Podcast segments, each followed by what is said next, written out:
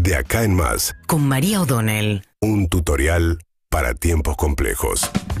Bueno, ayer Cristina Fernández de Kirchner recuperó la absoluta centralidad en un acto en el eh, Estadio Único de La Plata en términos este, de mirar hacia adelante como la figura principal otra vez del Frente de Todos, ¿no? Claramente Cristina Fernández de Kirchner se presentó incluso moderando bastante su discurso, salvo en los aspectos de confrontación con el Poder Judicial, hablando de una convocatoria, de consensos, etcétera, eligiendo además cuál es su eh, principal adversaria con la que estaba discutiendo, fundamentalmente con Patricia Bullrich ¿eh? y Mauricio Macri, digamos, pero fundamentalmente Patricia Bullrich, porque Cristina Fernández de Kirchner arranca su discurso hablando de temas de seguridad, que era rarísimo, pero evidentemente, a ver, los dos principales temas de preocupación de la opinión pública son primero la inflación, después también el tema de los salarios que no alcanzan para los votantes del Frente de Todos, cosa que Cristina Kirchner sabe perfectamente, y la inseguridad.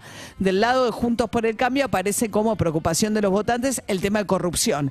Cristina Kirchner presentándose como víctima de la persecución del Poder Judicial, una vez más, planteando que el Poder Judicial es una rémora de la monarquía algo bastante absurdo, porque ella dice, es un, son cargos vitalicios que nadie elige. Los elige el Poder Legislativo con la intervención del Poder Ejecutivo y ahora también la participación del Consejo de la Magistratura. Y eso tiene que ver con la República, digamos. Siempre hay tensión entre la democracia, que tiene que ver estrictamente con eh, representantes surgido del voto popular con la República, que es la división de poderes, que lo que busca es ser un contrapeso de lo que tiene que ver con incluso el voto popular, que incluso eh, las autoridades surgidas del voto popular necesitan tener dentro un esquema republicano o contrapesos. Por eso la división de poderes y por eso la garantía de estabilidad de los jueces que tiene. Esto no quiere decir que funcione bien la justicia argentina, ni mucho menos, ¿eh? ni mucho menos. Estoy discutiendo la idea de Cristina Fernández de Kirchner respecto de que el Poder Judicial es una rémora de la monarquía eh, que, que es antidemocrático, que es un poco lo que ella termina diciendo. No, es republicano y en una república hay contrapesos que son necesarios de él en esta división de poderes. Otra cosa es cómo funciona el Poder Judicial en la Argentina, que es un problema bastante serio en efecto. Pero bueno, Cristina Kirchner poniéndose ella como víctima de la persecución judicial, planteando que en realidad lo que persiguen es a los gobiernos populares, planteando como principal contendiente, digamos, todo el ala más de derecha del Juntos por el Cambio, eh, dijo, bueno, no me vengan con este debate de berreta de la mano dura, habló también de las víctimas de gatillo fácil, eligió una que es de la ciudad de Buenos Aires, en efecto un caso muy trágico de este jugador de Barraca Central, Lucas González, asesinado hace un año por la policía de la ciudad de Buenos Aires, que además después intentó tapar las circunstancias en las cuales lo había matado, eh, y después, pero por ejemplo, ella dice, bueno, pero esto no tiene que ver solo con, con la ciudad de Buenos Aires, esto pasa en todos lados. Tenía un ejemplo mucho más reciente de la policía bonaerense a cargo de Sergio Berni, que es el de Esteban Bellido, asesinado en La Matanza hace dos semanas por 11 oficiales de la policía bonaerense que entraron a los tiros ¿eh? y mataron a alguien que venía de laburar de la fábrica de gaseosas Manaos y había dejado el auto en el taller y le disparan de, por la espalda en medio de un operativo antidroga, supuestamente.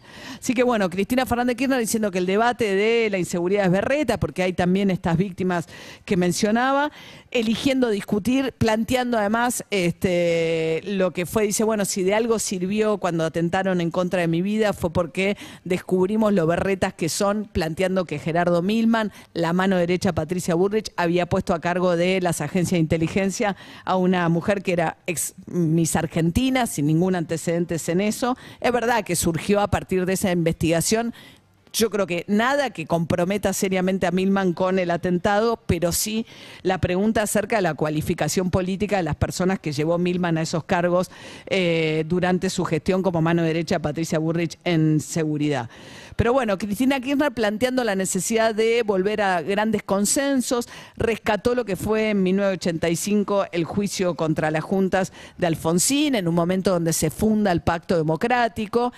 Y una de las cosas más llamativas, me pareció a mí, era que ya no pierde el tiempo en discutir con Alberto Fernández, como si la discusión de Alberto Fer- es como una especie de no de ninguneo explícito, porque lo trató bien en términos de que dijo, bueno, hay que reconocer que este gobierno está condicionado por el endeudamiento, como planteando que la gran dificultad surge del endeudamiento que toma Macri con el Fondo Monetario.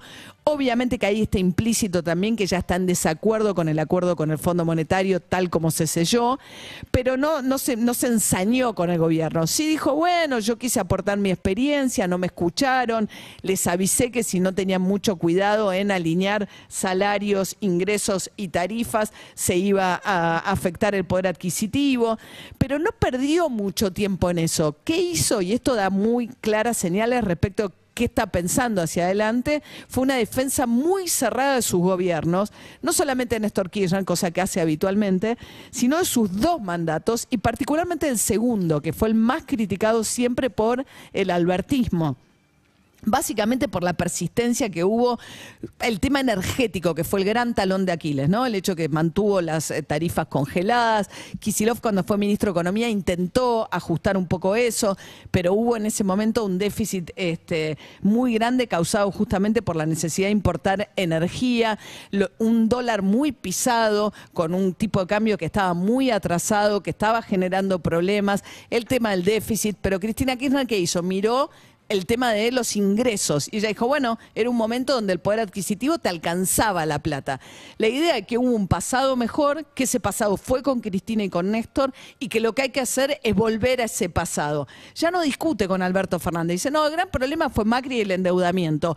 Volvamos a ese pasado. Ese fue un poco el clima de todo esto con Cristina Fernández de Kirchner en este acto en el cual le, le gritaban, le cantaban Cristina Presidente, entre otros su propio hijo Máximo Kirchner, que estaba eh, colgada una bandera con la cámpora, eh, planteando este, el cartel de, eh, de, cómo, de cómo todo tiempo, cuando estaba ella, todo era mejor todo en su medida y armoniosamente, contestó Cristina Fernández Kirchner cuando escuchó que le cantaban Cristina Presidente. Pero obviamente no va a dar señales claras hasta marzo o abril del año que viene, pero su voluntad es evidente, es volver a tomar el control, la dirección del Frente de Todos y dejar a Alberto Fernández como un experimento fallido.